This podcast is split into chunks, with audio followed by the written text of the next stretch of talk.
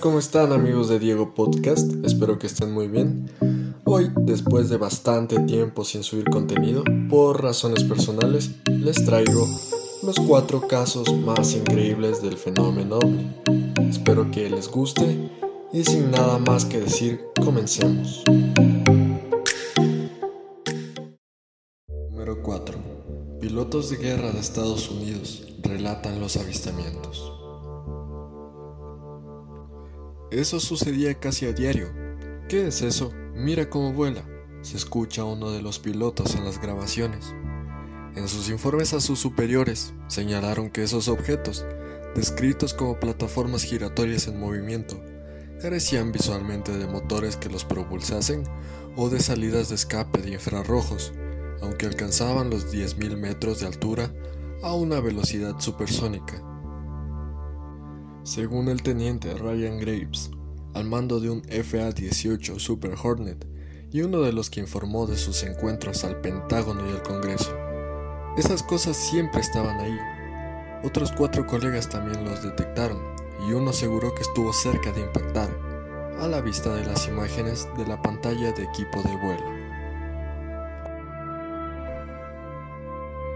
El término objeto volador no identificado, más conocido por el acrónimo OVNI, se refiere a la observación de un objeto volador, real o aparente, que no puede ser identificado por el observador y cuyo origen sigue siendo desconocido después de una investigación.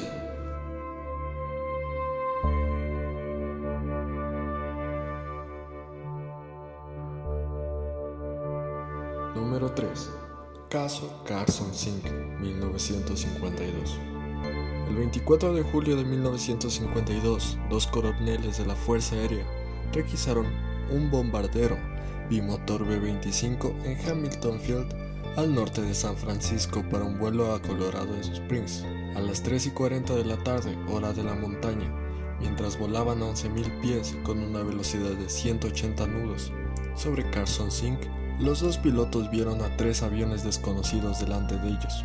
Al principio los dos pensaron que el avión era un F-86, pero determinaron que el avión volaba demasiado alto para que fuese el caso.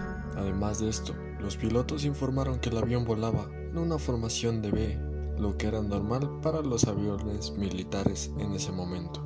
En cuestión de segundos, la aeronave se había acercado lo suficiente al B-25 como para que los pilotos pudieran determinar que la aeronave no identificada era de color plateado brillante. Del ala delta, que carecía de colas y toldos de piloto, los coroneles también informaron que el avión tenía una cresta que iba desde la nariz hasta la cola. Luego, el avión giró bruscamente a la izquierda, pasando dentro de 800 yardas del B-25 de volar en los que los pilotos estimaron que era una velocidad que era tres veces la velocidad de un F-86, colocándolos fuera de vista en 4 segundos. Al aterrizar en Colorado Springs, los pilotos informaron del incidente a la sede de Comando de Defensa Aérea, que les dijo que no había aviones civiles o militares cerca de Carson Sink. En el momento en que pasaban por el área, los aviones de ala delta conocidos más cercanos estaban en la costa oeste en ese momento. Además de esto, los aviones de la Armada fueron pintados de azul oscuro.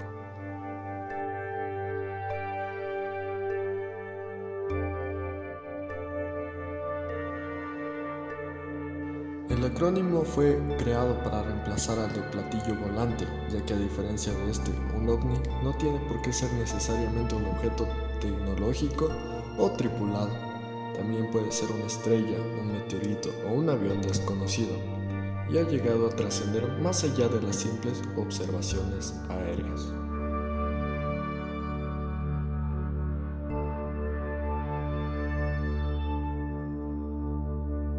Número 2. Avistamientos en Jenny Kent, Turquía 2008.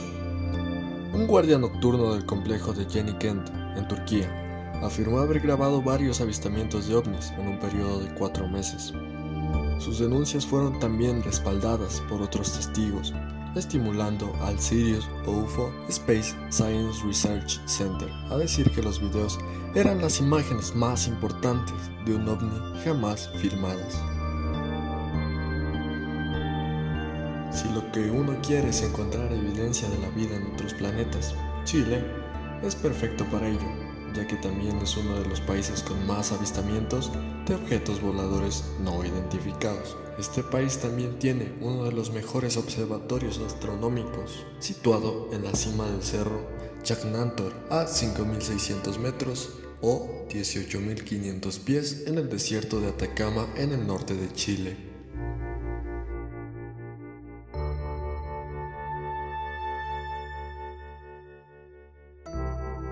Número 1. Diplomacia extraterrestre. Embajada de Ecuador en Perú. Bueno amigos, aquí hacemos un paréntesis para introducir al ufólogo que nos relata esta historia. Es el señor Jaime Eduardo Rodríguez Tanguay. Es un ufólogo ecuatoriano. Es conocido por dar conferencias sobre el fenómeno ovni alrededor de Latinoamérica. Entre sus temas de investigación se encuentra desde los objetos voladores no identificados, pasado por las abducciones, la supuesta diplomacia extraterrestre, hasta la aparente arqueología prohibida en la cueva de los tallos, todo relacionado a la ufología. Su carrera como ufólogo es muy reconocida en el Ecuador que abarca décadas, con programas televisivos como Evidencia OVNI e Ignotum.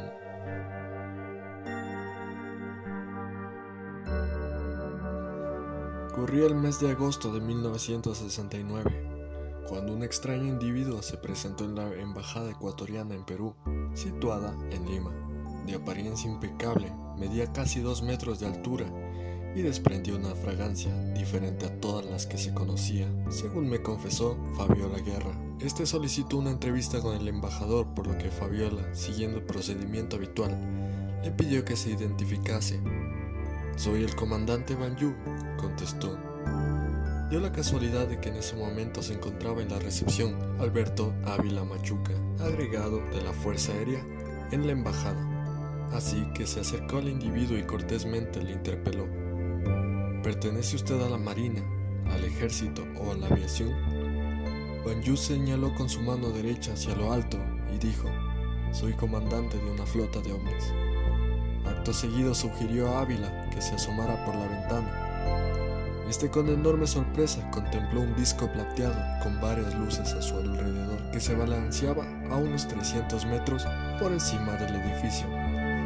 De inmediato, el agregado militar hizo llamar al embajador Jorge Dávila González, el cual también pudo observar la nave, Banyu, e incluso los invitó a subir al platillo volante, pero ambos declinaron el ofrecimiento.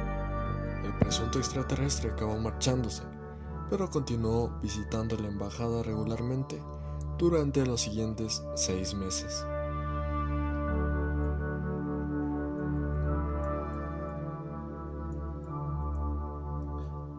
A veces pienso que la prueba más fehaciente de que exista vida inteligente en el universo es que nadie ha intentado contactar con nosotros.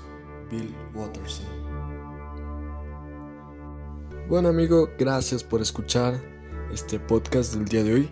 Espero que te haya gustado y si es así, regálame un like en la página de Facebook de Diego Podcast. Y te quiero informar que ahora podrás escuchar todos los capítulos de mi podcast en los siguientes espacios.